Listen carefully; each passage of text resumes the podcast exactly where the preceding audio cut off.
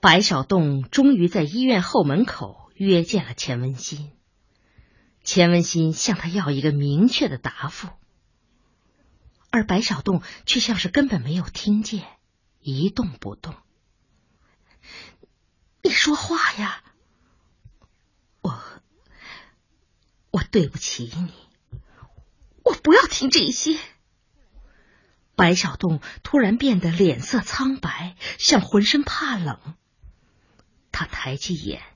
用那样一种陌生的表情望着钱文新，足足有两三分钟，才嘴唇翕动着说：“小新，你听好，明年的今天，咱们结婚。”啊，听清楚了。那好，今天就到这里，我们暂时分手。我先送你走，但是钱文新不动身子。你，你说的是真的还是假的？你自己说说，我欺骗过你吗？那为什么要明年的今天呢？白小栋嘴角一抽，泛出一个古怪的微笑。为了纪念今晚这个有意义的日子，你，你是不是生我的气了？不。你肯定是生气了，真的没有。时间不早了，小心，我要回病房了。那他会同意吗？同意什么？你们离婚？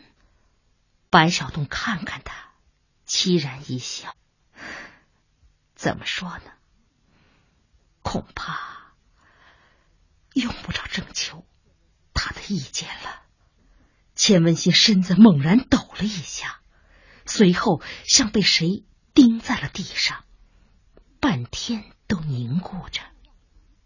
一路往回走，钱文新的心砰砰狂跳着。这真是想不到，真是鬼使神差，真是天随人愿，一切都像是梦幻。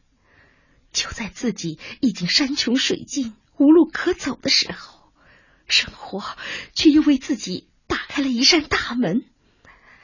打开的那么突然，那么及时。现在一切都解决了，比预想中解决的更好、更顺利。啊林莺巢燕总无声，却月夜听见杜宇啼。这才是红粉流水去，却又绿阴密。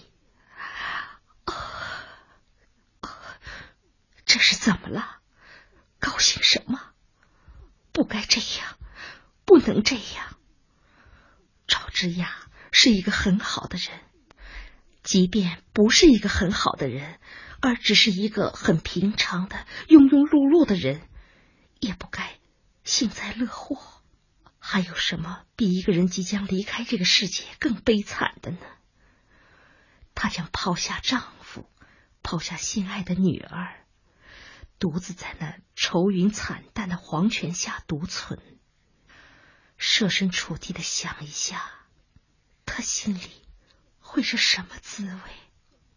何况自己天然有愧于他，自己和她丈夫有暧昧关系。无论将来人们的观念会发生一些什么变化，但在今天，这是会给他造成痛苦、给他带去羞辱和难堪的。过去的就过去了，从今天开始，自己将不再嫉妒他、仇视他，将为他悲哀，为他痛惜。这是一个人起码的道德。也是一个人应具备的最简单的良知。钱文新在心里一遍又一遍的倾诉着对赵之雅的歉意，冥冥之中，他真诚的向赵之雅忏悔，遥祝赵之雅在最后的日子里痛苦少一些，如果可能，就尽量延长他的生命，哪怕是到明年的今天，甚至后年的今天，无论钱文新心里多么不安，在回去的路上，他的脚步却变得很清洁，浑身也神奇的添加了力量。这和一个小时前病殃殃的他完全判若两人。回到家里，已经是半夜十一点多钟了。站在门外看去，屋子里黑漆漆一片，显然都睡下了。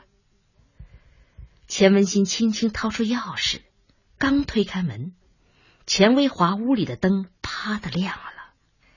于是他明白，爸爸一直在等着自己，他只好走过去。爸爸，啊，会开完了。钱维华拥着被子坐起来问。他含糊的嗯了一声：“什么会啊？不是什么重要的会。”他想继续撒谎，但一转念，这又何苦呢？于是转了口：“爸爸，我不是去开会，是找白小栋谈了谈。”这一回，钱维华嗯了一声，仿佛这一切他早已预见。我找他谈。是想得出一个明确结果，今后怎么办？那有结果了吗？他同意和我结婚。哦，他能和他妻子离婚吗？嗯，能。钱维华还是不放心，一切解决的那么顺利，这不能不使人怀疑。啊，这中间不会再有什么花头吧？不会。钱维华再想想，还是疑惑不已。小心呐，你还年轻，懂的事情毕竟少。现在社会上骗子很多，你头脑不要太简单。他有什么保证能和妻子离婚呢？于是钱文新把一切。都告诉了他，他一声不响的听完，立即抓起桌上的电话拨动了号码。爸爸，已经十二点了，你别管。电话很快拨通，响起了嘟嘟的拖长音，却没有人接。钱维华不放话筒，耐着性子等，终于有人接了，大概是值班护士。这半夜响起的电话铃声搅得他很不痛快，抓起电话劈头就是一句：“喂，犯什么病啊？大半夜的打什么电话？你是谁？你管我是谁呢？我是钱维华。”钱维华声音不大，却立即使对方惊口了。沉默了一会儿，才听见声音，这一回是陪着笑的。哟，是钱院长啊！实在对不起，我是小罗，罗丽娜。我还以为又是那个无赖打来的呢。钱院长，我们连着几个夜班都接着黑电话，一张口全是流氓语言。我刚才还以为……啊，钱院长，那么晚了，你有什么事吗？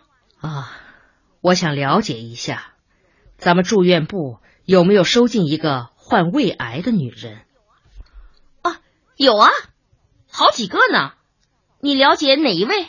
她叫赵之雅，她丈夫姓白。啊，有，他住在一楼三号病房。你有事找他吗？不不，我只是想问问，是中期还是晚期？是晚期。好，谢谢你。放下电话。钱维华心里轻松了一些，尽管这很残酷、很不人道、很有点落井下石，但毕竟他不认识那个女人，因而也产生不出同情和怜悯。他现在需要的只是解决女儿的问题，至于用什么方法、什么手段，那属于另一个范畴。大家都没有生活在彬彬有礼的君子国。既然如此，他又何必那么慈悲呢？只是临躺下睡觉时，他心里才又泛起一股担忧：难道真要把女儿嫁给白小东？从已经发生了的事情看，无论如何也不能认为白小栋是一个对家庭有责任感的人。女儿嫁给这样的人，会生活的好吗？何况他还是一个结过婚的。可是不嫁他，又嫁谁呢？周树维，不错，应该嫁给小周。他踏实本分，虽说有些稚嫩。但这也算得上是一种好的品质。那些玩世不恭的老油条，个个不稚嫩，可个个都沾不得。只是小周现在是什么态度呢？不管怎么说，他看见了钱文新和白小东在一起，他还会像从前一样对待小新吗？唉，一步踏错，万丈深渊。说一千道一万，小心是自作自受。不过无论如何，要征求一下小周的意见，哪怕是遭到拒绝。星期六下午五点半，周树维准时按响了钱维华家的门铃。哦，来了来了！钱冰城在屋里应着，随后很快打开房门。啊，我一想就是你。来快进来吧，我爸爸正等着你呢。厨房里烟雾腾腾，云芳正在紧张操作，连客厅里也飘溢着一股好闻的饭菜味道。啊，嫂嫂，你好！云芳腰里系着围裙，正忙得手脚不停。啊，好，你好，快进屋歇歇吧。哎，你拿着把伞干什么呀？哦，呃，天气预报说今天晚上有雨啊！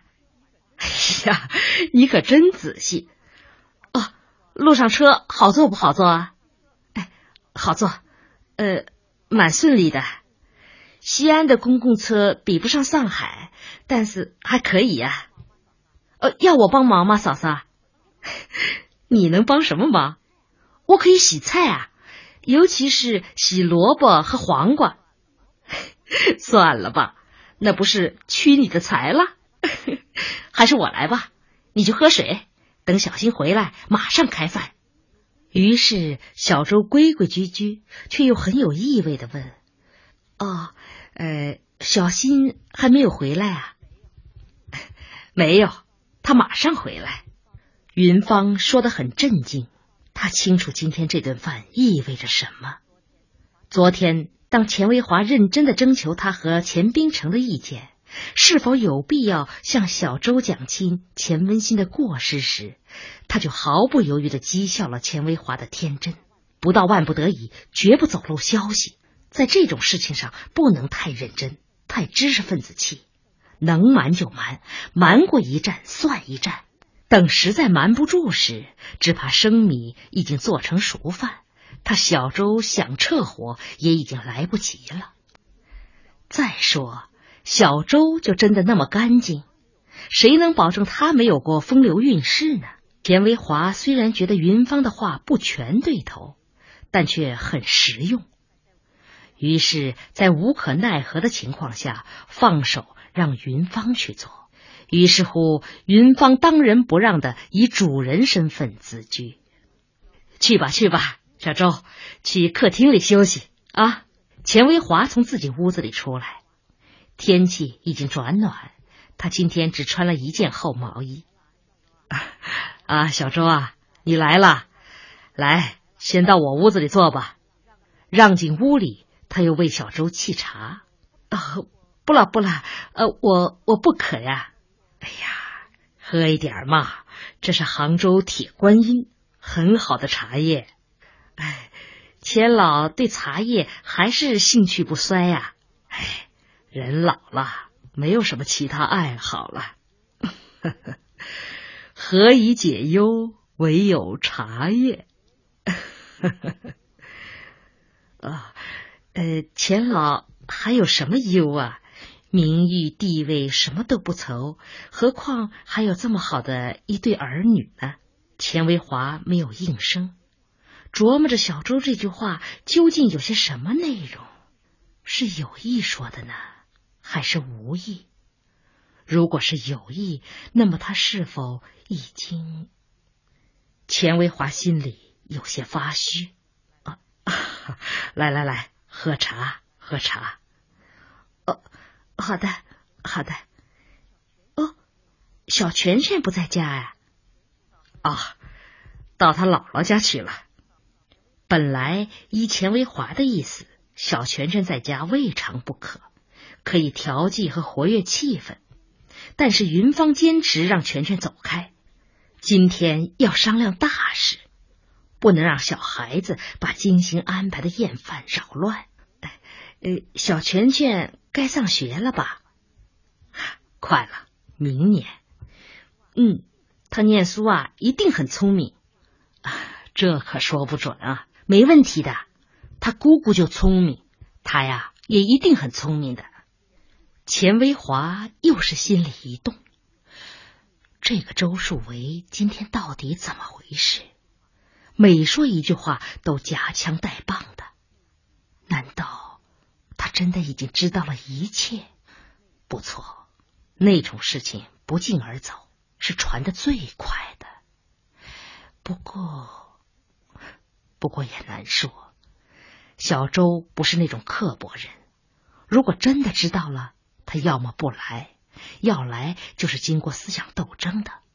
反正他不会搞那种俗里俗气的口唇相讥。唉，没想到自己气头上那么一吵一闹，倒搞得事情很被动，很狼狈。当然，就是没有那一吵一闹，这件事也迟早瞒不住。既然如此，干脆诚实些。在合适的时候向小周讲清一切，全讲清。他同意也罢，拒绝也罢，免得心里一惊一乍的。钱文新回来时已经五点三刻了，他身后紧跟着宋梅梅。钱维华第一眼就发现钱文新穿的很朴素，而宋梅梅却波澜壮阔，大红大绿。钱文新向父亲和小周礼貌的点点头，随后走进自己房间。倒是宋梅梅大大方方的留在客厅。钱伯伯，你好。啊，好好，你也好。来，梅梅，我给你们介绍一下。他突然猛地住口，觉得不妥。让小周来是为他介绍自己女儿。而女儿悄没声的溜走了，却推出个珠光宝气的宋梅梅，这算什么事儿？但话一出口，不能往回缩，只好顺水推船。啊，这位是周树维，周大夫。呃，这位是宋梅梅，和小新在一起工作的。宋梅梅毫不生疏的打量着小周，哟，这么年轻。就当大夫了，啊，呃，不年轻，不年轻，我已经三十一岁了，三十一周岁了。哟，已经三十一了。要是你不说呀，我还真当你是只有二十一岁呢。好了，亲爱的听众朋友，以上就是今天节目的全部内容。卢卡感谢各位的陪伴和收听，明天同一时间不见不散。老辣分子，结婚了吗？呃，没有，没有。嗯，有目标了吗？哪里哪里？那我给你介绍一个怎么样？哎，不敢不敢。宋梅梅扑哧笑了，但立即又止住。周大夫，你坐呀。啊，好，坐坐。哎，听说你是上海人？哎，是的，是的。你说说。是上海好啊，还是这儿好？哎，都好的，都很好的，总是有些区别吧？是有区别的，呃，可是我没有注意过。我是学医的，除了看病，其实我是很无能的。宋梅梅又要笑，但还没笑出来，又变了主意。她坐下来和小周聊起天来，竟很快聊得很深入、很认真。半小时以后，宋梅梅推开钱文新的房间门，钱文新正坐在床沿上等待。一见他，忙问：“怎么样？”宋梅梅用手指头压在唇上，嘘了一声，先把身后的门关死。哎，你把意思透露给他了吗？哎呀，这么短的时间，能透露些什么呀？那你回来干什么呀？还不帮我去应付？哎，我是在帮你应付啊。我突然之间，我的主意有些动摇了。哎，小心。